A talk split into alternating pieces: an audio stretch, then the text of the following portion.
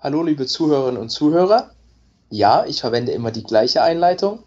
Aber schön, dass ihr heute wieder zuhört. Ähm, Robert und ich, hallo Robert. Hi. Hatten euch ja versprochen, dass wir zum Ende der äh, großen Koalitionsverhandlungen nochmal einen Podcast machen. Die GroKo verhandelt zwar immer noch, wir haben aber gesagt, wir warten jetzt nicht länger und machen einen Podcast. Wir wollen aber heute im Pod eigentlich nicht so sehr auf die Ergebnisse der Großen Koalition eingehen, sondern ein bisschen zurückschauen, was haben uns eigentlich die bisherigen acht Jahre Große Koalition gebracht und was erwarten wir von den nächsten vier Jahren, die ja nun wahrscheinlich kommen werden. Und wollen dazu vielleicht auch einen kleinen Blick nach England werfen, also in Europa uns ein bisschen umschauen und sehen, wie gehen andere Parteien mit der Veränderung der politischen und gesellschaftlichen Landschaft um. Wir sollten vielleicht dazu sagen, dass wir auch heute wieder nicht im selben Zimmer sitzen. Also seht es uns nach, falls man den einen besser hört als den anderen mal kurz oder irgendwie kurz äh, Interferenzen zu hören sind. Das liegt einfach daran, dass wir noch auf verschiedenen Kontinenten sitzen.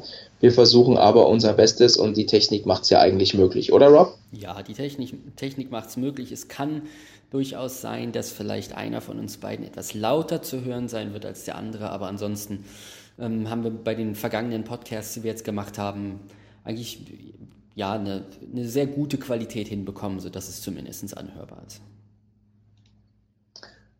Sehr gut. Okay. Ähm, wir wollen eigentlich anfangen mit so dem Rückblick, was hat uns die Große Koalition in den letzten Jahren, fast einem Jahrzehnt gebracht. Und zwar nicht so sehr nur auf einer parteipolitischen Geschichte, wie wir die letzten Podcasts eigentlich mehr oder weniger gestaltet haben, sondern wir wollten schauen, was hat sich gesellschaftlich verändert. Und da fällt natürlich an allererster Stelle auf, dass ähm, seitdem die Große Koalition am Ruder ist, wir natürlich ein Erstarken des Rechtspopulismus haben. Das ist ja auch der Grund, warum wir gesagt haben, wir möchten so einen Podcast machen. Wir möchten eine Stimme mit nach außen tragen, die den Leuten, die immer noch die Mehrheit sind und diesem populistisch-rassistischen Gedöns nicht so leicht glaubt, einfach Mut macht, aktiver zu werden. Ähm, es wäre natürlich auch sicherlich unfair, das Erstarken des Rechtspopulismus nur an der Großen Koalition festzumachen. Aber Rob, was glaubst du, was sind Faktoren gewesen, die es der AfD und Pegida leichter gemacht haben, die vielleicht in einer anderen Regierungskonstellation nicht so leicht möglich gewesen wären. Äh, wir sind natürlich immer Gefangener des Moments und ähm, wenn jeder mal kurz sich Zeit nimmt, um zu reflektieren, äh, wie die vergangenen Monate und Jahre auch aufgenommen und verarbeitet werden, äh, dann müssen wir alle halt zugeben, dass wir unsere Meinung und unsere Sichtweisen äh, mehr als einmal verändert haben. Dass wir unterschiedliche Gründe sehen, warum diese Entwicklung jetzt so schnell voranschreitet. Ähm, momentan, äh, und ich glaube, da sind wir ziemlich gleich ähm, in unserer Meinung, sehen wir unterschiedliche Gründe, die alle zur gleichen Zeit zusammenkommen, die allerdings alle einen Effekt haben, dass, dass die Leute, also die Menschen, sich auf der einen Seite ähm, alleine fühlen, dass sie sich äh, ja. äh, allein gelassen fühlen dass ihnen niemand mehr zuhört und dass die Politik, so wie sie geführt wird in unserem Land, und ähm, das ist kein Alleinstellungsmerkmal nur für Deutschland, sondern allgemein für die Politik an sich, ähm, ihr eigenes Süppchen kocht und ähm, vergessen hat zu kommunizieren. Als ich mich vor Jahren angefangen habe, wirklich tief mit der Materie zu befassen und versuchen für mich zu verstehen, was die Gründe sind, habe ich zuallererst immer gesagt, dass die Politik nicht mehr in der Lage ist, richtig zu kommunizieren mit den Menschen. Das ist das A und O. Und auf der, auf der einen Seite, wir kennen das aus unserer eigenen Generation heraus, mussten wir uns hier nicht über viel Gedanken machen. Wir haben in der Schule über unsere Historie und über Politik und wie unser politisches System funktioniert und was wir haben gelernt und haben das dann schön abgeheftet und haben gesagt, ja schön, das ist ja in Ordnung und uns gefällt das alles. Aber in unserem Leben haben wir uns nie sonderlich mit der Politik und dem politischen Alltag befasst. Wir haben die Nachrichten konsumiert, der eine mehr, der andere weniger, aber es ging halt so gewissermaßen in das eine Ohr hinein. Manches wurde verarbeitet und es ging ins andere Ohr hinaus. Sprich, die Politik war für uns einfach nicht sexy genug und sie hatte auch nicht die Daseinsberechtigung in der Form für uns, dass wir uns täglich damit beschäftigen, weil Es ging ums Studium, es ging um die Karriere, es ging um den Job, ums Privatleben, um alles andere, um Hobbys etc. und Interessen, mit denen wir uns viel lieber äh, befasst haben. Weil die Politik für uns in unserem Land auch in gewisser Weise ähm, ein, Selbstläufer war. Wir haben das ja. Vertrauen in die politischen Parteien gehabt, dass mal abseits von der Philosophie und der Identität und der, ähm, der Einstellung, die jede Partei hat, aber dass es schon irgendwie funktioniert. Und ich glaube, dass auch ganz viele in unserem Land mit dieser Einstellung in die große Koalition reingegangen sind. Und ja. ähm, ganz frei nach der Ideologie, die wir zur Jahrtausendwende hatten und einige Jahre später, auch als es ähm, in, der, äh, in Rot-Grün darum ging, eine neue Vision für die politische Landschaft zu, zu finden, war ja ähm, der, der ganz große sexy Terminus die neue Mitte. Mhm. Also in, in, in, kein extremes Feld zu gehen, sondern zu sagen, hey, ähm, wir kennen unsere Vergangenheit, wir kennen die extrem rechte, die faschistische, die Nazi-Vergangenheit, die wir haben. Ähm, wir kennen allerdings auch die sozialistische, die extrem linke Vergangenheit, die ein Teil äh, unserer Republik erfahren hat. Und wir wollen in dem Kontext vielleicht normalisieren. Normalisieren war ähm, das große Wort die große Mitte zu schaffen, die in irgendeiner Form halt auch ein, ähm, eine Metapher war für Kompromiss, für weder in die eine Richtung extrem gehen noch in die andere, sondern irgendwo den Kompromiss in der Mitte zu finden.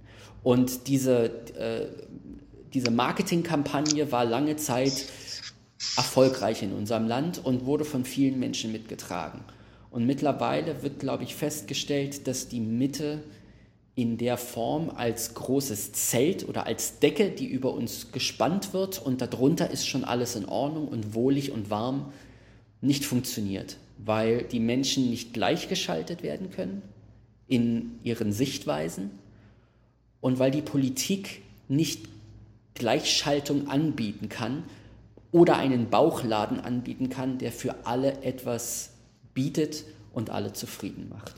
Und unter dieser Decke, die über uns gespannt wurde, die wir jetzt große Koalition nennen, ähm, hat sich viel aufgebauscht und hat viel geköchelt über die vergangenen Jahre. Und ich glaube, einhergehend mit der Art, wie Politik in unserem Land ähm, geführt wurde, und du hast es immer wieder angesprochen, über kleine Gremien, über eher Management und Mikromanagement, alles in irgendwelchen Ausschüssen zu klären, weil die absolute Mehrheit ja vorhanden ist zwischen diesen beiden Parteien und ja. den politischen Diskurs halt nicht mehr anzufeuern und öffentlich zu debattieren über Probleme, die in unserer Gesellschaft sind, sind wir jetzt in einer Situation, dass das Fass zum Überlaufen gebracht wurde, dass diese Decke mittlerweile nicht mehr über uns wohlig warm ist, sondern einfach zu heiß geworden ist, weil sich viel aufgestaut hat. Und wie die Auswirkungen sind in den nächsten Jahren, das können wir im jetzigen Moment, und da kannst du mich gern berichtigen, auch nur erahnen, weil wir Tendenzen sehen. Und diese Tendenzen werden über die digitalen Medien und über unsere Medienlandschaft natürlich einerseits verstärkt und an, auf der anderen Seite verharmlost. Und ich glaube, wie, wie wir in der Mitte dieses Kochtopfs sitzen, wissen noch gar nicht, wie heiß die Temperatur eigentlich wird. Das stimmt natürlich immer. Ne? Man ist ja, das ist ja ein politisch-historischer Fakt. Ne? Wir wissen gar nicht, was wird die Ära, in der wir leben, eigentlich später bedeuten, äh, weil wir einfach noch gar nicht das Ende kennen, noch gar nicht die Perspektive haben, um rückblickend draufzuschauen. Du hast ja gleich geschickt, wie du bist, den Finger in die Wunde gelegt und den Begriff der neuen Mitte äh, wieder in, in Erinnerung gerufen.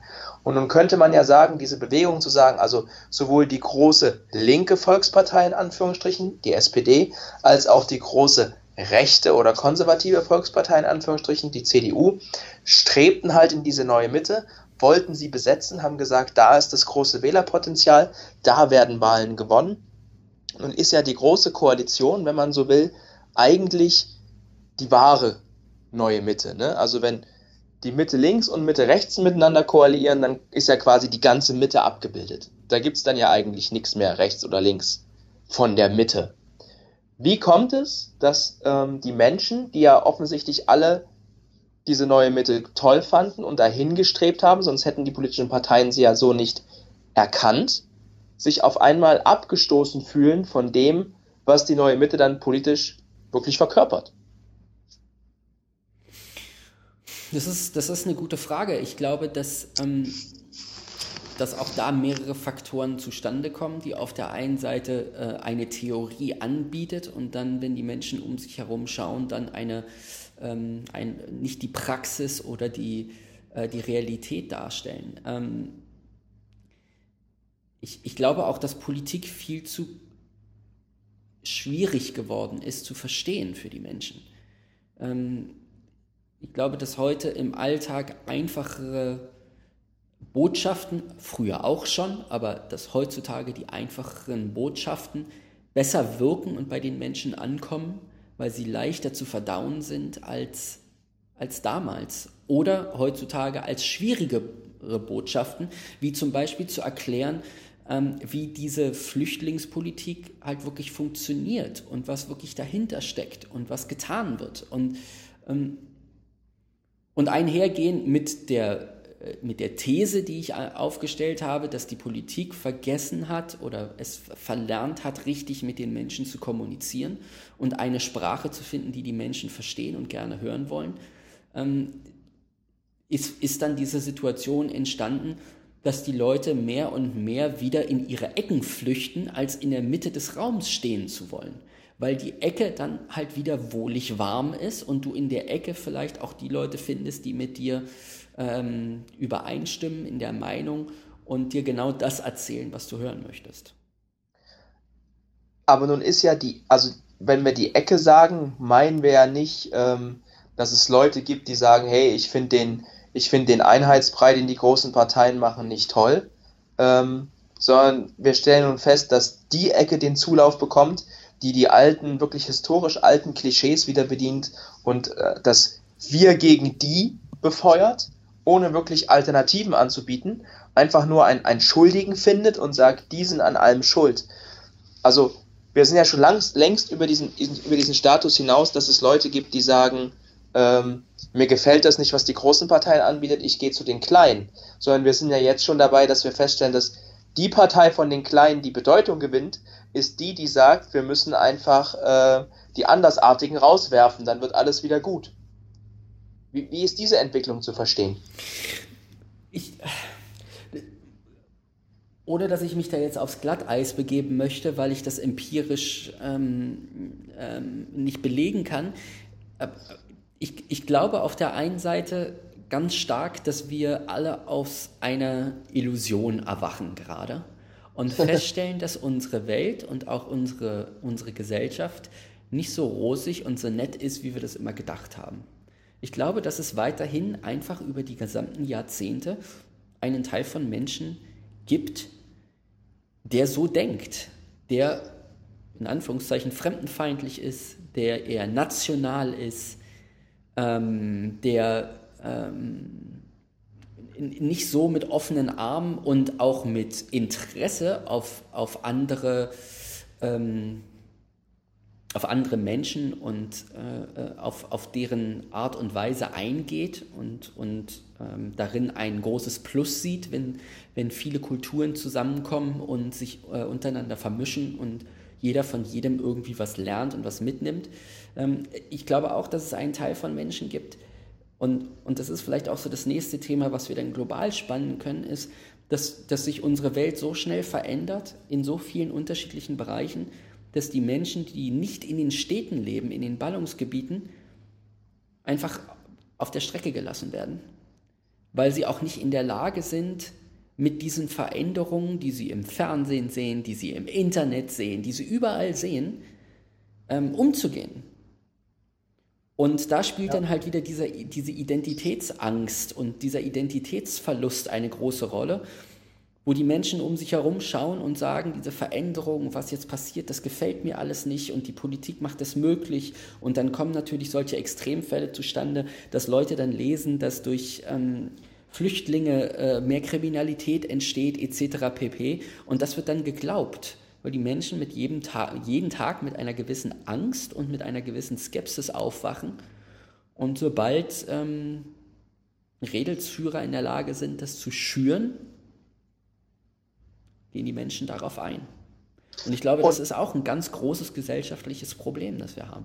Das ist meiner Meinung nach das Größte, das wir haben, weil wenn wir jetzt wieder sehen, die, die beiden oder die, die etablierten Parteien haben ja erkannt, dass die AfD genau das macht, was du angesprochen hast, nämlich die Kommunikation zu den Menschen halt viel einfacher gestaltet und dadurch die Möglichkeit hat, wieder Zugang zu finden. Weil die Leute wollen halt nicht hören, dass sich äh, die Rentenbemessungsgrenze durch den Koeffizientfaktor 3,0 ändert und dadurch im Jahre 2051 die Rentenanpassung um 2,5 Prozent stabil bleibt. Das verstehen halt die meisten Menschen nicht.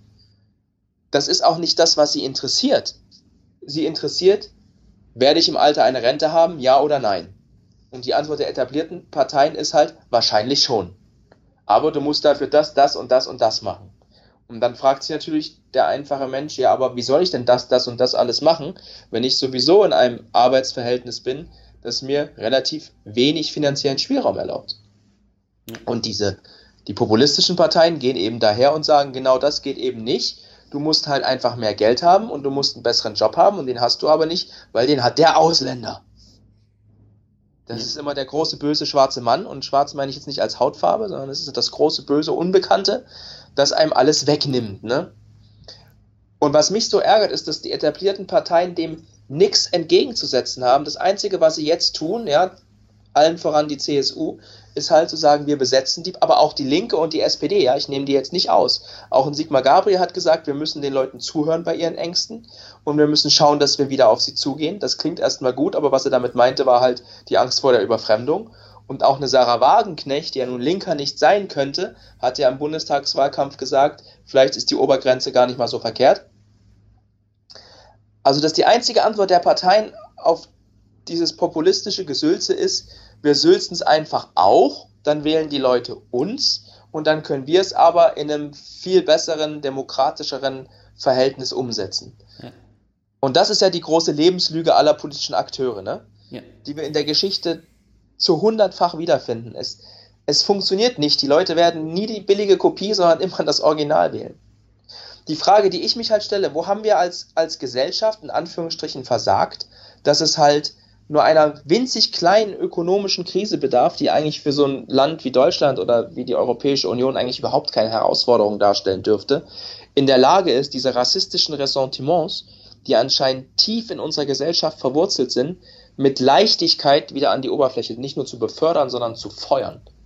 Also, wo haben Erziehung, äh, Politik, Wertevermittlung versagt, dass es in einer doch recht breiten Bevölkerungsschicht, muss man ja sagen, es, ist, es sind jetzt nicht mehr nur ein paar Fälle, sondern in einer recht breiten Bevölkerungsschicht so tief verankert ist, dass sie die demokratischen Gegenkonzepte oder demokratischen Konzepte für sich vollkommen ablehnen.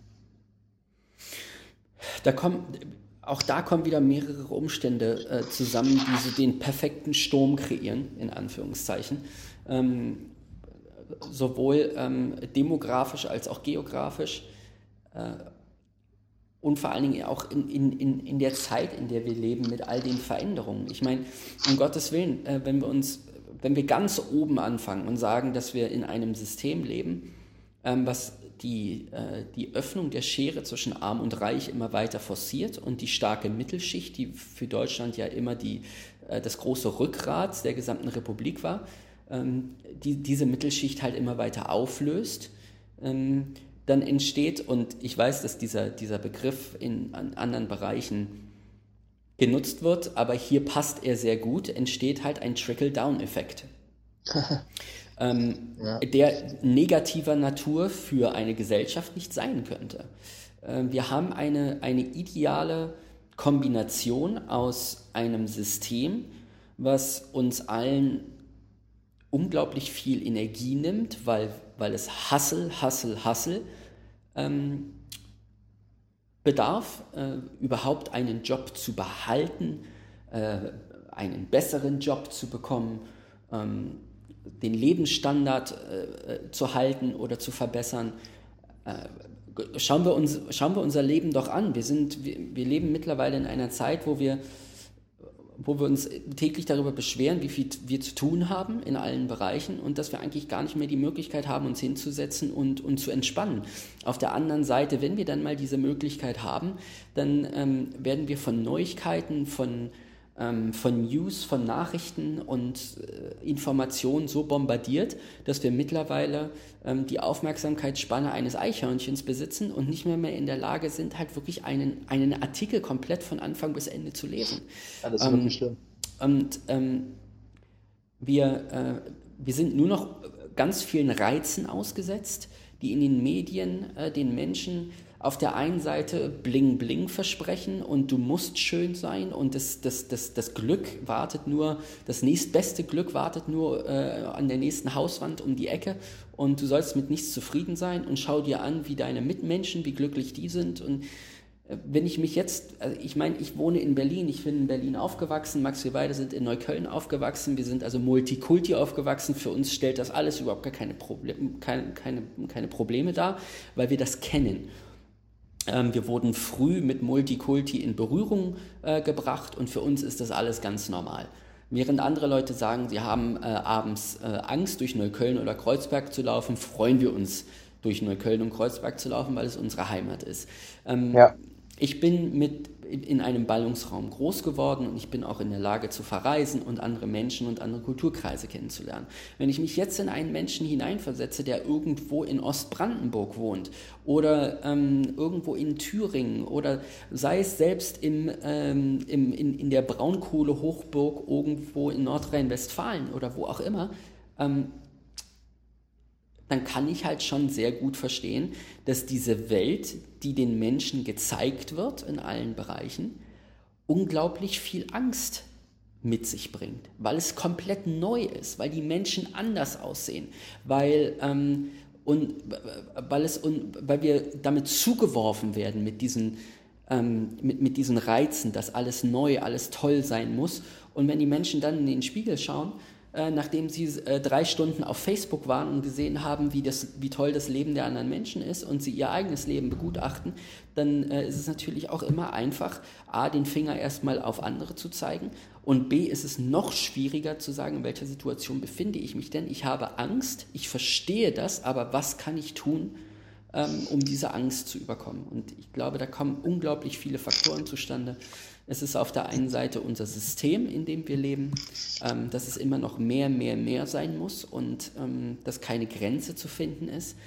Äh, dann, äh, dass, die, dass die Mittelschicht es immer, schwer, immer schwerer hat äh, zu überleben und ein schönes Leben zu leben.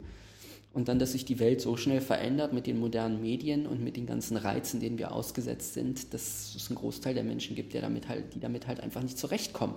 Und wenn es dann einfache Nachrichten gibt, ähm, die versprechen, dass doch alles besser wäre, wenn, und vor allen Dingen eine Minderheit damit äh, in, in, in, in den Kontext gesetzt wird. Also irgendjemand, der noch unter mir ist auf der Leiter, ja, dann ist es natürlich perfekt. Wobei, also du hast mit deiner Analyse sicherlich recht äh, mit der Zusammenfassung, wobei ich halt der Meinung bin, gerade die Mittelschicht kann sich halt immer mehr leisten. Sie ist aber halt mit dem, was sie sich leisten kann und erreichen kann, auch immer unzufriedener. Und meine große Kritik an den politischen Akteuren, allen voran den Parteien, ist ja, dass wir nicht mehr in der Lage sind, gesellschaftliche Visionen zu entwickeln. Und da, da beißt sich halt unser demokratisches System in den Schwanz, weil halt die Mächtigen durch das System gezwungen werden, immer nur in Wahlperioden zu denken. Mhm. Und gesellschaftliche Veränderung erreicht man halt nicht in vier Jahren. Das ist illusorisch, ganz egal auf welchem Gebiet. Innerhalb von vier Jahren wirst du nicht in der Lage sein, die Gesellschaft strukturell zu verändern. Du kannst immer nur Ansätze liefern, Ideen liefern, ähm, Impulse versuchen zu setzen, aber richtig strukturelle Veränderungen wird es nicht geben. Und da sind wir wieder bei meiner Kritik an der großen Koalition. Dieses Phänomen wird halt dadurch, dass die beiden großen Strömungen, Anführungsstrichen, also das konservative wie auch das äh, vielleicht eher linksliberale Spektrum, wenn die gezwungen sind, zusammen zu regieren, dann wird daraus halt der große Konsens. Und der große Konsens bedeutet halt so wenig Impulse wie möglich, weil der konservative Impuls wird von der Hälfte nicht gewollt und der linksliberale Impuls wird von der anderen Hälfte nicht gewollt, sodass da halt ganz wenig nach vorne entstehen kann. Und das kombiniert mit diesem Verwaltungsmanagement-Kultur, die Politik mittlerweile hat, schreckt halt die Leute massiv ab. Die denken sich halt, was soll ich da? Hinzu kommt, dass die meisten Parteien überaltern, dass sie halt nicht mehr die Anbindung vor Ort haben. Und wenn dann eben einer in die Kneipe geht und sagt, ey, ich finde die auch, sind da auch alle scheiße, ja, du hast vollkommen recht, dann trifft man sich eben mit denen. Ne? Das, ja. das ist die Gefahr, dass die Populisten halt immer wissen, wo sie zündeln können. Und weil, weil es halt auch viel einfacher ist. Ne? Es ist halt viel einfacher zu sagen, was scheiße ist, als zu sagen, was gut ist, warum es gut ist und wie es noch besser werden kann. Ja, und was dann halt aber auch nicht unterschlagen werden darf, und das habe ich vorhin kurz genannt, ist, ich glaube halt auch einfach, dass ein bestimmter Teil unserer Gesellschaft halt einfach rassistisch ist. Ähm, das ist geprägt durch äh, die Familie, das ist geprägt durch die äh, geografischen äh, Begebenheiten, das ist geprägt natürlich auch, weil die Menschen entweder gar keine äh, Berührung mit anderen äh, Kulturen und, und, und äh, anderen Mentalitäten haben. Ähm, es gibt un unglaublich viele Beispiele, wo, wo Menschen sehr kleingeistig in ihrer Sichtweise waren. Sobald sie allerdings jemanden kennengelernt hatten aus der, aus der anderen Gruppe, hat sich die Meinung sofort schlagartig verändert, weil dort dann ähm, Berührungspunkte entstanden, weil auf emotionaler Ebene ähm, sich ausgetauscht wurde. Und auf einmal war der ja gar nicht mehr so schlimm äh, wie vorher gedacht. Ähm, und das ist natürlich auch ein demografisches Problem, weil wenn du halt aus deinem Dorf in weiß ich wo nicht rauskommst und auch keine Berührung hast, dann, dann wirst du nie irgendetwas anderes kennenlernen als die Meinung, die halt immer vor Ort war. Aber nochmal, so verständlich wie das ist, ich glaube halt einfach auch, dass ein, dass ein Teil unserer, unserer äh, Gesellschaft in unserem Land wie auch in anderen halt einfach fundamental rassistisch ist. Und die, die Frage, die sich dann halt immer stellt, ist, ob wir, ob diese Menschen verändert werden können oder nicht.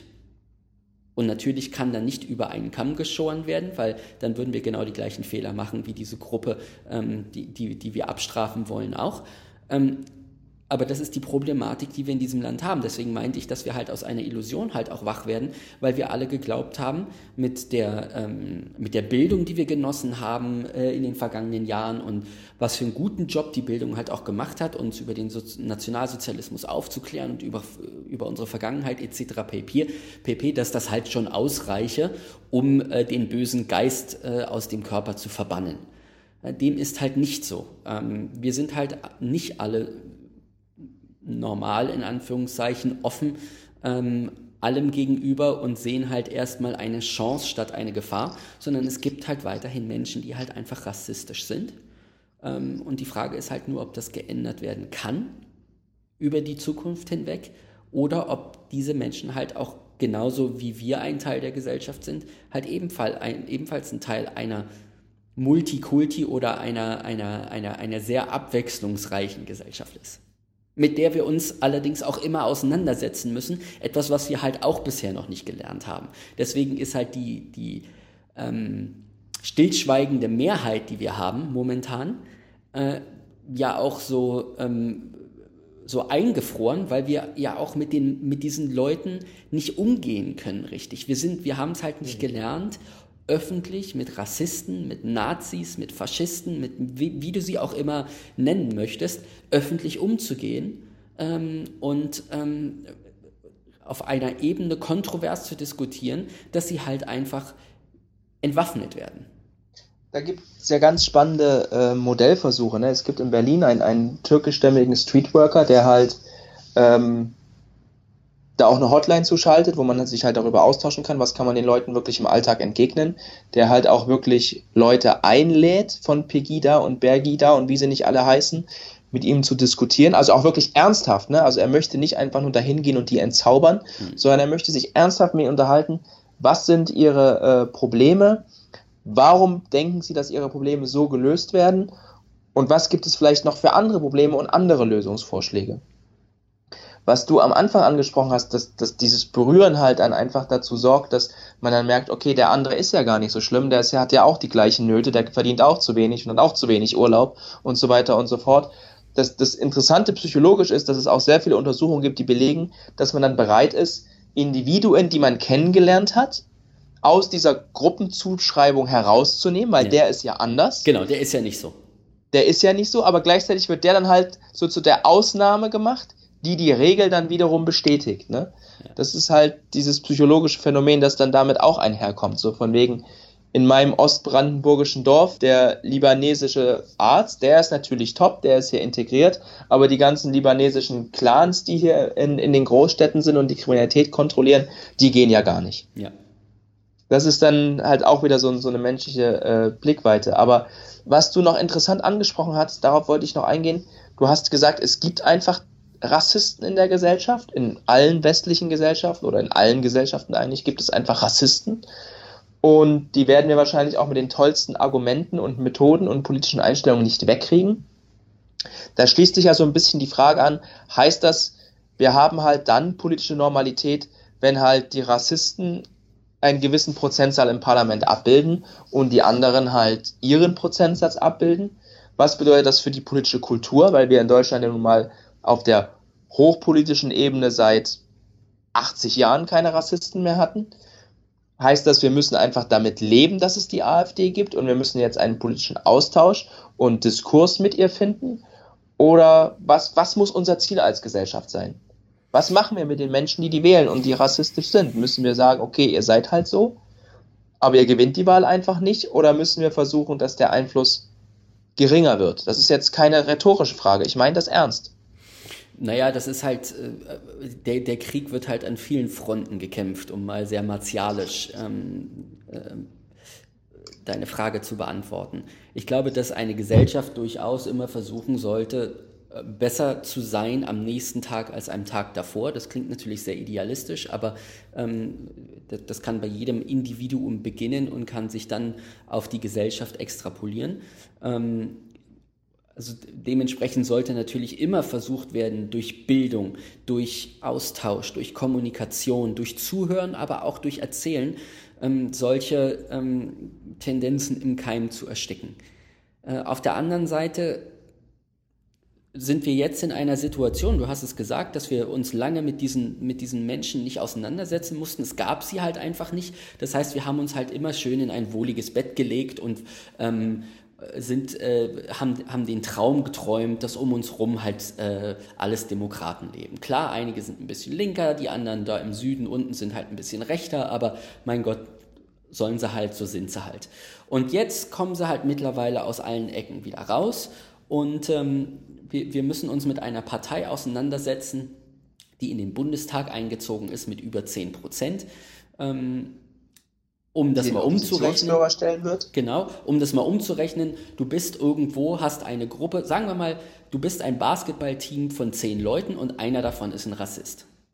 Das ist jetzt momentan äh, äh, ähm, so, so, die Aufteilung, die du halt hast.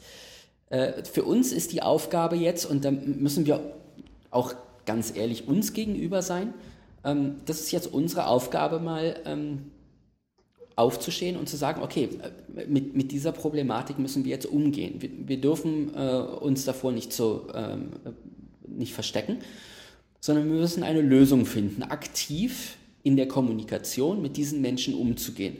Auf der einen Seite ist natürlich der erste Weg immer versuchen, sie zu überzeugen, indem du mit ihnen in den Diskurs gehst, auf der einen Seite Fakten darlegst, was zum Beispiel auch diese Flüchtlingskrise in Anführungszeichen war, dass ganz vieles natürlich auch einfach gelogen war und äh, Falschmeldungen war. Und auf der anderen Seite allerdings mit den Menschen auch sprechen und ihnen die Möglichkeit geben, ähm, andere Sichtweisen kennenzulernen. Funktioniert das nicht, weil du nicht jeden ändern kannst, geht es im Prinzip darum, sie demokratisch zu bekämpfen. Ähm, und das schaffst du dann halt auch wieder in einem öffentlichen Diskurs, in dem du, ein, in dem du Menschen oder eine größere Anzahl an Menschen, die deiner Meinung sind, hinter dir zusammenscharst und dann zu sagen, geht es wirklich darum, irgendwann ähm, in, im, im, Wahlkreis oder in der Stadt oder im, im Bundesland oder auf Bundestagsebene dann halt zu wählen, dann geht es halt darum, ähm, diese Menschen mit ihren Sichtweisen halt auch wirklich auf die Bühne zu stellen, das Licht anzumachen und zu sagen, das sind ihre Sichtweisen. Das geht nicht einher mit den äh, Gesellschaften, gesellschaftlichen ähm, Überzeugungen, die wir haben, mit unseren Moralvorstellungen. Äh, und das wollen wir so nicht und das öffentlich halt auch zu deklarieren. Äh, und dann ist es jedem Wähler am Ende dann überlassen, inwieweit diese ähm, Extremen dann halt auch einen, einen, einen Teil der Wählerstimmen erhalten. Ähm, das ist ja unsere Aufgabe auch. Also ich sehe halt auch relativ oft, ähm, und, und deswegen sage ich auch, dass wir, dass wir derzeit auch nicht in der Lage sind zu erkennen, wie wir mit der Situation richtig umzugehen haben und wie wir, ähm, wie wir diese Tendenzen richtig bekämpfen. Weil, weil wir derzeit noch in einem Modus sind, in dem wir Feuer mit Feuer bekämpfen. Da wird viel zu Beginn gleich verteufelt und versucht, auch undemokratisch unter die Decke zu schieben und zu deckeln, mhm. ähm, weil wir halt momentan einfach noch gar nicht wissen, wie wir damit umgehen sollen. Ähm, wir haben es nie gelernt. Wir wissen es, du hast gesagt, wir, wir, Jahrzehnte über Jahrzehnte mussten wir uns mit diesen Menschen nicht auseinandersetzen, mit diesen Sichtweisen. Einzig nur, wenn du mal wirklich in die Kneipe gegangen bist oder wenn du irgendwo warst und du hast halt irgendjemanden gehört, der halt so einen Bullshit von sich gegeben hat. Idealerweise in einem Fußballstadion oder sonst irgendwo kommt ja sowas irgendwann mal zum Tragen. Du hörst es in der U-Bahn, wo auch immer irgendjemand schreit, irgend, irgendein Bullshit raus. Du wirst damit, aus, du wirst damit in, in, in Kontakt gebracht. Aber wissen wir alle, wie wir damit umzugehen haben? Nee, wir wissen es nicht. Das müssen wir halt erst lernen. Und das ist die große Aufgabe, die jetzt vor uns steht. Das ist nicht nur die Politik, das muss die Politik auch sein. Und ich glaube, da können wir, können wir dann auch den Schlenker gleich machen ähm, äh, zu, zu, unseren Thesen oder zu unseren Sichtweisen, die wir als Aufgaben, als Heft oder als Pflichtenheft für die politischen Parteien haben. Äh, für die nächsten Jahre. Aber das ist halt auch die Aufgabe von uns Einzelnen, jedem Einzelnen, ähm, der, äh, der, der, tagtäglich mit so etwas außen, äh, in, in, Berührung kommt und auseinandergesetzt wird oder, oder ausgesetzt wird, ähm, das zu bekämpfen mit Worten und zu sagen, das finde ich nicht in Ordnung, das unterstütze ich nicht. Und ähm, hier schiebe ich ganz klar einen Riegel vor. Inwieweit das dann irgendwann eskaliert, das ist natürlich immer situationsabhängig. Aber ich glaube, das ist wichtig, dass wir alle lernen, wieder mit diesen Menschen in der Gesellschaft ähm, umzugehen, auf richtige Art und Weise ähm, und das zu bekämpfen. Du hast genau richtig gesagt, dass man sich auch im politischen Diskurs mit denen auseinandersetzen muss und das Grundgesetz sieht für den politischen Diskurs die Parteien vor. Da heißt es ganz klar in Artikel 21, die politischen Parteien wirken an der Willensbildung des Volkes mit. Und jetzt kommt genau der Punkt, wo ich halt Gefahr sehe bei einer großen Koalition, ja wenn die Machtverhältnisse so stark sind, dass halt die beiden stärksten Parteien, mit Abstand stärksten Parteien koalieren, dann haben sie halt nicht diesen, diesen systemimmanenten Drang, in den Austausch der Argumente zu gehen, auch verglichen mit den anderen Parteien, weil sie sich dann eher versuchen, das haben wir im letzten Wahlkampf vor der Bundestagswahl 2017 auch gesehen, eher versuchen dann doch voneinander wieder abzugrenzen, weniger zu den anderen Parteien hin, sondern mehr voneinander also die SPD betont dann mehr das Sozialliberale, die CDU betont dann mehr das konservative Element und dann eben nicht den Austausch mit den anderen, also den, den, den Wettstreit mit den anderen Parteien, allen voran eben der AfD sucht und zu sagen, guck mal, das sind unsere äh, Gegenkonzepte zu dem, sondern einfach halt sich auf diesem Machtkampf und auf dieser Basis, die sie davor haben, ausruht und die AfD halt dadurch nährt, wie ich es immer sage. Ne? Ja. Dadurch kann die AfD halt drei Jahre lang eben genau ihre Klientel abrufen, ansteuern, bearbeiten, weil sich halt keiner darum kümmert. Ja. Das, da sehe ich genau die Gefahr, die halt ein Jahr oder vier Jahre große Koalition uns wieder bringen werden. Dass es dann im Wahlkampf heißt, oje, oje, jetzt haben wir es wieder vergessen, jetzt müssen wir wieder ganz schnell die Stammtische aufsuchen, aber die Stammtische sind dann schon lange weg. Die holst du dann nicht mehr ab. Ja. Das ist, das ist genau die Gefahr, die ich dann sehe. Und das dann halt verbunden mit dem modernen Merkelismus, der halt mehr verwaltet, denn gestaltet. Was die Leute dann halt auch wieder ankotzt, wenn sie halt das Gefühl haben, ja, Merkel macht es zwar schon irgendwie, aber ich habe eigentlich kein Gefühl, dass das in meinem Leben eine Rolle spielt. Auch wenn es um so wichtige Dinge wie Euro geht, auch wenn es um so wichtige Dinge wie wirtschaftliche Rahmenbedingungen geht.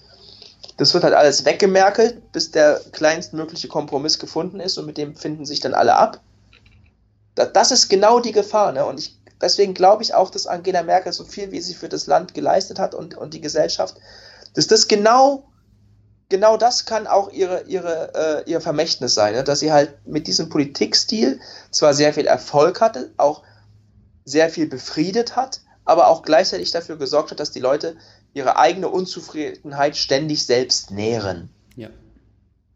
Und halt dann eben mit dem, was erreicht wurde, nie zufrieden sind, auch wenn es vielleicht an der einen oder anderen Stelle recht viel war. Ich würde jetzt sagen, Mindestlohn. Jemand, der konservativer ist, würde vielleicht, ähm, würde vielleicht äh, sagen, dass die, die Steuererhöhung äh, nicht gekommen sind.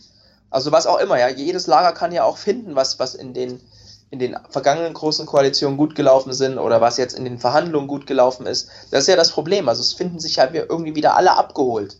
Aber halt auch keiner zu 100 Prozent, sondern alle nur so zu, naja, 30 Prozent. Und deswegen ist es halt auch visionstechnisch so spannend, dass die, CD, äh, dass die SPD halt wirklich sagt, wir werden unsere Mitglieder am Ende, ja, unsere Basis darüber abstimmen lassen, ob wir das Ergebnis gut finden oder nicht. Und erst dann entscheiden wir final, ob wir in die Regierung eintreten. Und an der Stelle würde ich gerne zu, zu, den, zu der Labour Party von Großbritannien überleiten, weil die haben diesen Schritt schon vor ein paar Jahren getan, haben äh, Jeremy Corbyn in einer Urabstimmung von allen Mitgliedern wählen lassen und haben auch aggressiv damit geworben, ähnlich wie die Jusos jetzt. Für 3,50 Euro könnt ihr einsteigen oder könnt euch als, wie haben es als Supporter, kannst du dich registrieren lassen. Auch wieder ähnlich wie dem System in den USA bei der Präsidentschaftswahl. Du kannst dich als Supporter registrieren lassen, zahlst dafür 3,50 und entscheidest mit, wer der neue Parteivorsitzende wird. Und es hat sich herausgestellt, dass eine große Mehrheit von denen, die sich für 3,50 haben als Supporter eintragen lassen, danach in die Partei eingetreten sind.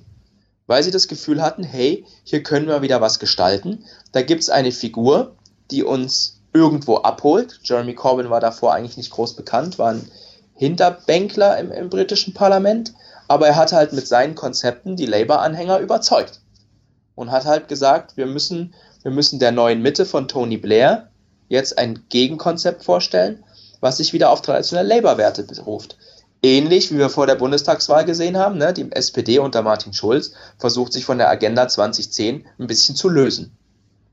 Und das Spannende, was ich dabei so spannend finde, weswegen ich das hier erzählen will, ist, dass die Labour Party es innerhalb von drei Jahren geschafft hat, die äh, größte sozialdemokratische Partei Westeuropas zu werden, indem sie ihre Mitgliederzahl wieder auf über 500.000 erhöht hat. Nach einer der größten Krisen. Nach einer der größten Krisen, richtig. Und das in so relativ kurzer Zeit. Und das halt mit diesem einfachen Element zu sagen, wir hören den Leuten zu und wir geben ihnen mehr Mitspracherecht. Und das finde ich halt spannend, weil die SPD das halt eigentlich auch gerade par excellence versucht und sich dann aber selbst wieder äh, Hürden auflegt, indem es dann eben heißt, hey, die Leute müssen bis zum 6. Februar eingetreten sein. Und ähm, es darf halt kein Ausverkauf der Ideale geben. Aber die Idee muss doch sein, die Leute treten jetzt ein und dann sind sie von der Sache so überzeugt, dass sie auch drinnen bleiben. Und dass sie dann eben auch ihr Umfeld, ihre Nachbarn, ihre Arbeitskollegen auch halt wieder versuchen zu prägen in ihrem Sinne. Das finde ich ist in, in Großbritannien ist da ein ganz spannendes Vorbild, die Labour Party. Ja, es bedarf immer einem, der, der, der den Anstoß bringt oder das beste Beispiel oder den Präzedenzfall äh, veranschaulicht, ähm, damit andere nachziehen. Und die Hoffnung ist natürlich, dass, dass danach gezogen wird. Und, und jeder, der in uns, der unseren Podcast mal reingehört hat, wird uns wahrscheinlich äh, sowieso als recht links abstempeln. Und das ist auch vollkommen in Ordnung in der Art und Weise, wie wir ähm, die Politik, wie wir die Entwicklung und die, ja, die Gesellschaft sehen. Und das ist auch vollkommen in Ordnung. Wir machen gar keine Hehl daraus, äh, nicht objektiv zu sein. Wenn wir uns allerdings anschauen, was vor allen Dingen auch in Europa oder auch weltweit immer eine Rolle gespielt hat, dann ist es ein, dass die Waage zwischen links und rechts oder sagen wir mal zwischen konservativ und zwischen linksdemokratisch immer relativ ausgeglichen war. Das ist also dass du halt immer jemanden hattest, der eine andere Meinung offeriert hat in einem Diskurs, um am Ende zu einem Kompromiss und zu einer Lösung zu kommen. Und auch das ist halt der großen Koalition nicht gegeben, wenn ich da so einhalte. Genau, das ist in der großen Koalition nicht gegeben. Und ähm, ich meine, Emmanuel Macron versucht ja jetzt in Frankreich wieder diese neue zentrale Politik zu schaffen ähm, und versuchen, einen Großteil der Leute abzuholen. Ähm, ob sich das jetzt gleicht mit den Methoden ähm, von Tony Blair und Gerd Schröder vor, äh, vor knapp 20 Jahren, ähm, das, das kann jetzt vielleicht auch noch gar nicht ähm, begutachtet werden bzw. beurteilt werden. Was allerdings jetzt schon zu sehen ist, ist der Verfall der sozialen oder sozialdemokratischen Parteien und der Organe in den unterschiedlichen Ländern äh, Europas. In, ja. in Frankreich hat sich die Sozialistische Partei eigentlich selber komplett zerstört. Und auch in anderen Ländern ähm, nimmt der Einfluss der Sozialdemokraten immer weiter ab, weil sie versucht hat, etwas anderes zu sein, was sie nicht ist. Und genau. ich gehe immer gern einher, auch äh, wenn ich mir anschaue, was in den USA derzeit passiert, ähm, wenn ich mit Leuten spreche, die hier in, in den USA sind und die die Politik aktiv verfolgen, ähm, dann, dann wurde mir stets das Gefühl vermittelt, dass, die, ähm, dass das Marketing in Anführungszeichen von Sozialdemokraten super mies ist.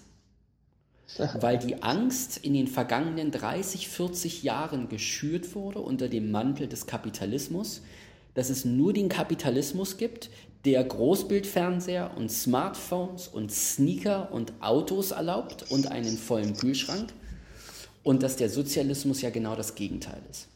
Das heißt, der gesamte Fallout, der aus dem Zusammenbruch der Sowjetunion passiert ist, wurde marketingstrategisch sehr gut dafür genutzt, die roten Socken alle abzustempeln. Das war damals schon beim Bund, bei der Bundestagswahl so, als der äh, Kanzlerkandidat Rudolf Scharping war. Ja. Und das ist heutzutage immer noch so. Egal wo, bei den Leuten auf der Straße ist, wenn du das Wort sozial hörst, ein fader Beigeschmack vorhanden den ich jetzt mal ganz krass damit ausdrücke, ja, was bringt mir denn Sozialdemokratie beim Kauf meines nächsten Flachbildschirms?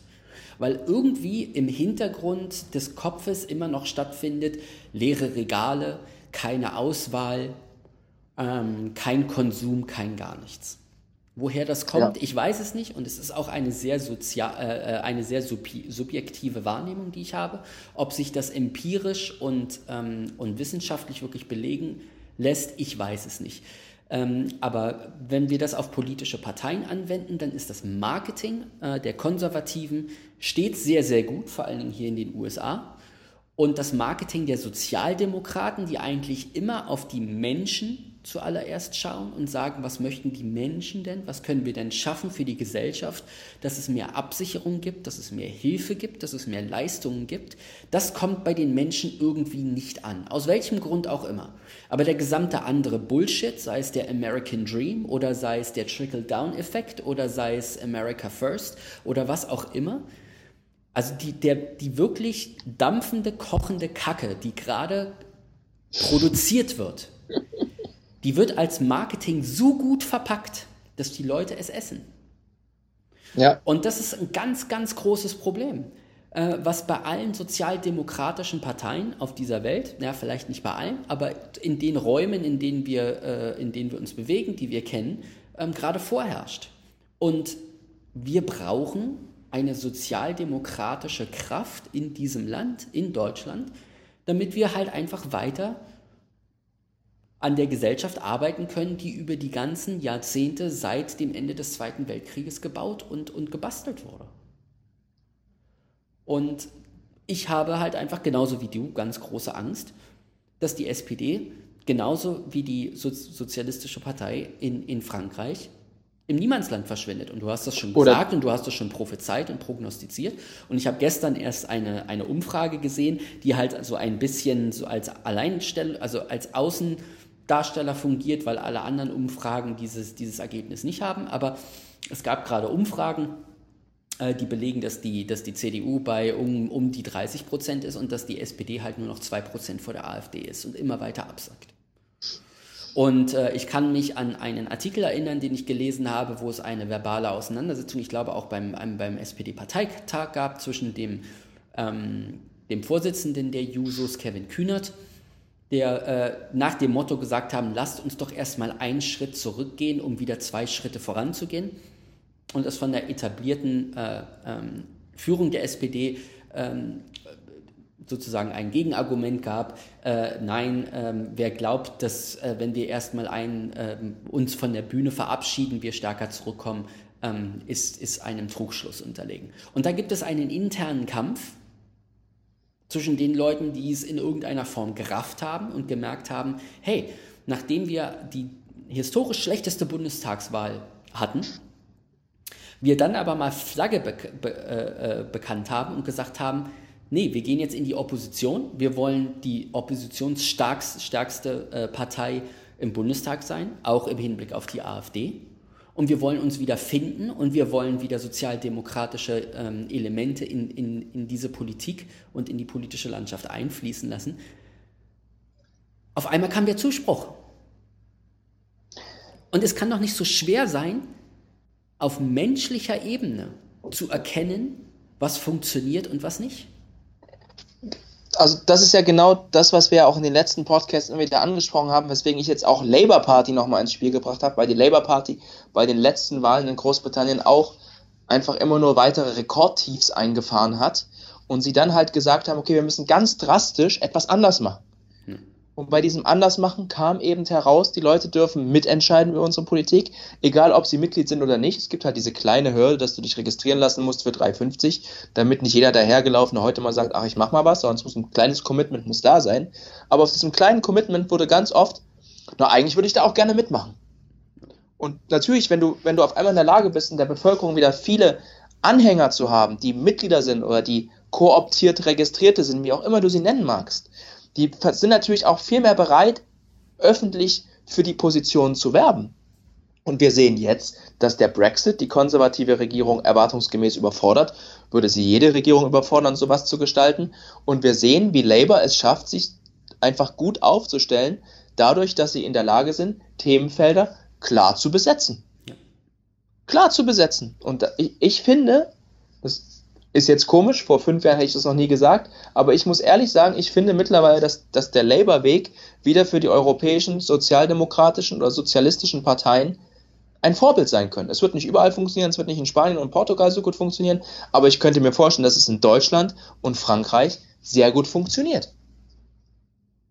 Und deswegen finde ich halt auch die Idee der Juso so spannend, zu sagen, äh, 10 Euro, um die GroKo zu verhindern, das ist ja bloß der Anfang, sondern es geht ja darum, dann sind die Leute Mitglied. Dann haben die Leute vielleicht gemerkt, okay, wir haben die GroKo verhindert, was können wir denn jetzt noch bewegen? Ja. Und dann treten die auch nicht wieder in Scharen aus, nur weil sie dann einmal ein Kreuz gemacht haben. Ja, das ist ein sehr guter Punkt.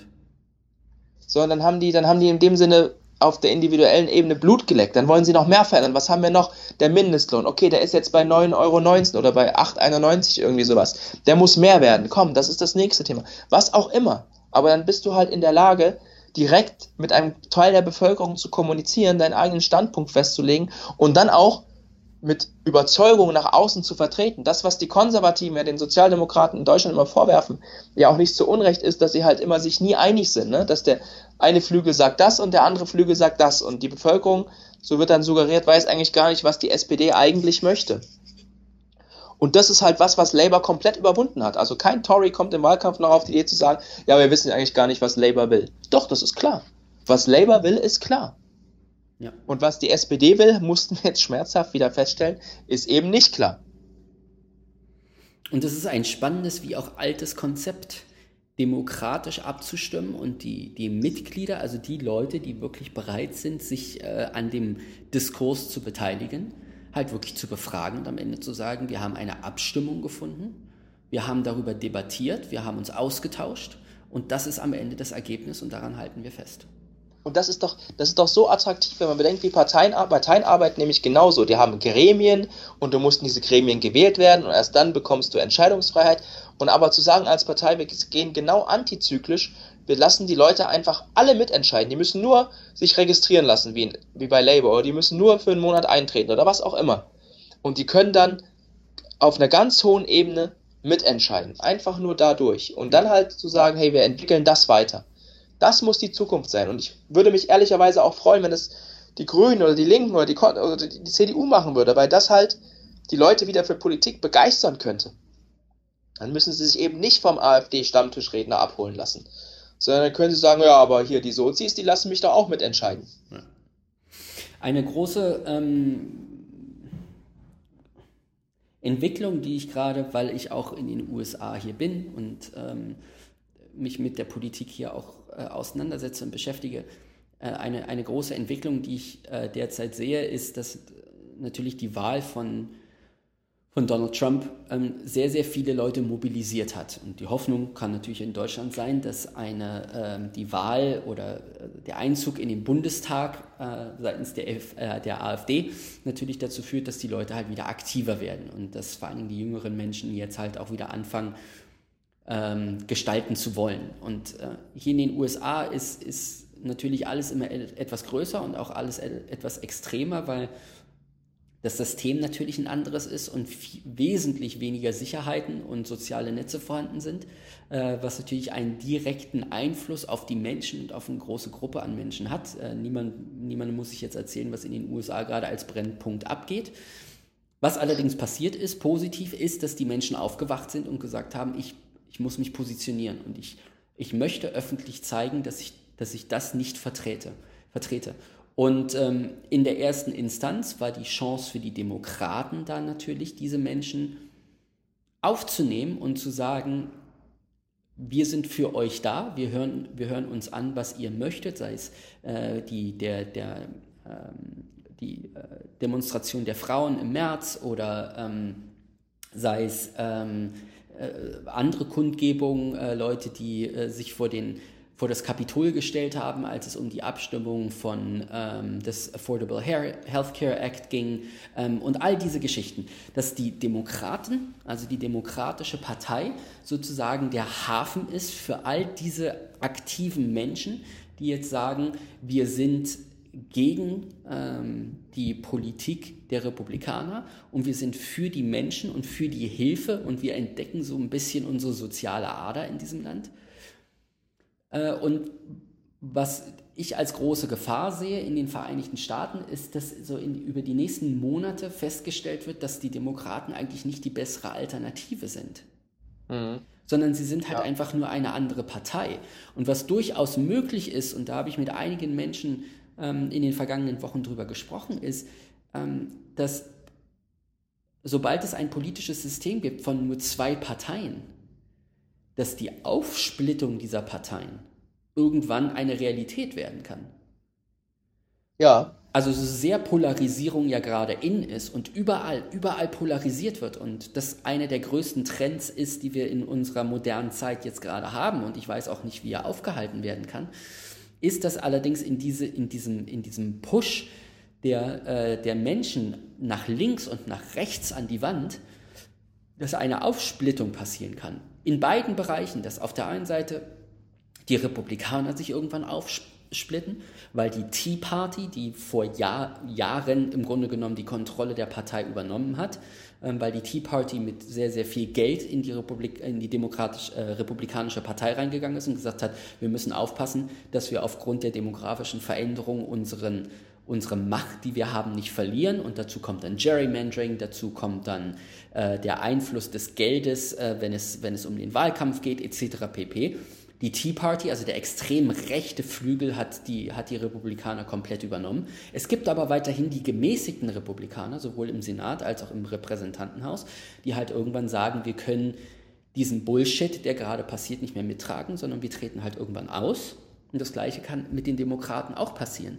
Dass das, ja. was derzeit passiert, was halt durch die Spitze, sei es um Chuck, Schumer, Chuck Schumer etc. passiert, ähm, dass das den Leuten nicht weit genug geht. Dass die danach dürsten, die gleichen Waffen zu wählen, die die Republikaner über die vergangenen 15, 20 Jahre genutzt haben, nämlich scharfe Klinge und rein in dem Kampf, wir müssen halt nur äh, uns anschauen, was in den acht Jahren Barack Obama passiert ist. Und dass es dort im Grunde genommen überhaupt gar keine Unterstützung seitens des anderen Flügels und der anderen Seite der Bank im, in, im Senat und im Kongress gab, dass die Demokraten jetzt mittlerweile sagen, oder ein Teil, wir wollen mit scharfer Klinge zurückschlagen und das, was durch die Führung und durch die Spitze derzeit vorangetrieben wird, ist uns nicht weit genug. Und auch wir werden uns irgendwann absplitten. Und das kann passieren und das kann uns auch in Deutschland passieren. Das ist ja das ist der ja SPD schon, passiert, schon, mal passiert, ne? aber es kann, es kann eine zweite Runde geben. Denn was passiert, äh, wenn, wenn, einem, wenn einem Großteil der Mitglieder bei einer Abstimmung nicht zugehört wird? Ja. ja. Und dann haben wir eine weitere Aufsplittung. Und das ist natürlich äh, in der Form ungemein gefährlich, weil wenn du deine Kräfte immer weiter aufteilst, immer weiter aufteilst, dann ist das eine große Böse dann halt irgendwann in der Mehrheit. Das ist möglich, wobei ich vielleicht dann auch sagen würde, gesamtgesellschaftlich ist es dann vielleicht auch das, was wir brauchen. Dass sich halt noch mehr Richtungen bilden, die um den Kuchen mitstreiten. In den westlichen Gesellschaften haben wir halt immer mehr von Pluralisierung der Lebensformen gesprochen. Dann wird sich das auch in der Politik fortsetzen. Ne? Wir haben ja schon gesehen, die politische Linke hat sich halt gespalten ne? in die Linke und die Sozialdemokraten. Und die Linke ist ja nur ein Zusammenschluss von der SED-Nachfolgerpartei und der WASG, die ja schon aus SPD-Linken bestand, die sich zum großen Teil losgesagt haben. Ja. Vielleicht passiert es auch bei den Konservativen. Vielleicht gibt es auch bei den Konservativen Leute, die sagen, hey, wir müssen noch konservativer werden. Und andere Leute, die halt den Merkel-Kurs, der sie eigentlich mehr in die Mitte, mehr zur Sozialdemokratie geführt hat, sagt, sagen, das ist das, was uns 16 Jahre lang Regierung eingebracht hat. Jetzt konservativer zu werden und die Parolen der AfD nachzuäffen, wird uns unsere Werte, die ja auch mal vormals christlich waren, nicht wirklich voranbringen. Ja. Kann, kann genauso passieren. Aber vielleicht ist dann genau diese Bewegung könnte ich mir auch vorstellen, es ist natürlich gefährlich, wie du sagst, aber vielleicht ist es dann auch diese Bewegung oder diese, diese Entwicklung, die wieder Bewegung in diese Landschaft bringt, wo dann auch Leute wieder sagen, hey, jetzt fühle ich mich auch wieder angesprochen von der Aufspaltung X und nicht mehr von dem Einheitsbrei. Ja gut, aber wir hatten ein, ein Parteiensystem zur Weimarer Republik, was unglaublich viele Parteien beinhaltete und ähm, unglaublich viele Richtungen. Und die aber, Aufsplittung ist dann natürlich sehr, sehr gefährlich. Mifrente, du hast recht, aber wir hatten in der Weimarer Partei nicht so, in Weimarer Zeit nicht so viele Parteien wie jetzt bei der letzten Bundestagswahl. Das Problem an Weimar war, dass die halt alle in, ins Parlament konnten.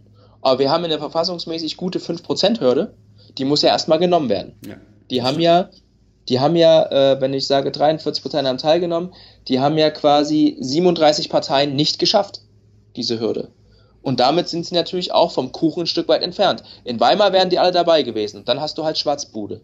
Das ist richtig. Aber daraus haben ja die Väter vom Grundgesetz gelernt, dass man sagt, es soll viele Strömungen geben, das ist demokratisch, aber die können halt nicht alle zu gleichen Teilen beteiligt werden, sondern es muss halt eine Grundvoraussetzung geben. Du musst halt mindestens 5% der Bevölkerung widerspiegeln. Das, das ist, glaube ich, nicht das Problem weiß ich nicht, ist jetzt auch nur so, wie ich mir das erhoffe, weil ich halt einfach nur Stillstand sehe in der politischen Landschaft. Ich sehe ja nur Stillstand und ich wünsche mir halt verzweifelt Bewegung. Ich wünsche mir verzweifelt Bewegung und ich sehe halt, die große Koalition kommt fast sicher und sie wird halt noch mehr Stillstand bringen. Und das ist halt in, in gesellschaftlichen Prozessen immer eine Gefahr. Stillstand können wir, deswegen haben die Amerikaner auch Trump gewählt, die hatten den Stillstand auch satt. Ja, ja, es war, es war der Aufschrei gegen das Establishment. Genau. Ja. Und äh, unser Aufschrei gegen das Establishment, der fällt natürlich europäisch, deutsch viel gemäßigter auf. Der ist halt, dass einige halt mit allen Mitteln legal versuchen, die große Koalition zu verhindern. Sei es eben darum, Leute aufzufordern, eine Partei einzutreten, nur um mit Nein zu stimmen. Ja. Das ist unser Aufschrei gegen das Establishment. Ja, in diesem Sinne würde ich sagen, haben wir heute wieder einen kleinen Rundumblick gegeben, haben uns zumindest zwei Drittel der Zeit geschafft, es kein SPD-Podcast werden zu lassen, sondern einen gesellschaftlichen Überblick zu geben. Äh, wir bedanken uns auf alle Fälle wieder, dass ihr reingehört habt, dass ihr runterladet und wirklich schreibt uns, sagt euch auch die Dinge, die euch bewegen, wovor habt ihr Angst bei der nächsten großen Koalition. Wir würden da wirklich gerne in Kontakt mit euch treten definitiv. Und das kann passieren am besten via Twitter. Allerdings gibt es, glaube ich, auch bei SoundCloud eine Kommentarfunktion. Bei iTunes gibt es eine Kommentarfunktion. Also da gibt es ausreichend Möglichkeiten, um ähm, Geschriebenes auf digitales Papier zu bringen. Solange ihr kein programmierter Bot seid, traut euch. Die sind ja jetzt alle weg. Die sind ja jetzt alle weg, genau. genau. Die hören sich das hier nicht an, was über eine Dreiviertelstunde geht. Ja. Vielen Dank okay. fürs Einschalten und Herunterladen und dann hoffen wir, ähm, recht bald die nächste Episode hinterher liefern zu können. Das machen wir. Bis dann, Max. Tschüss. Ciao. Bis dann.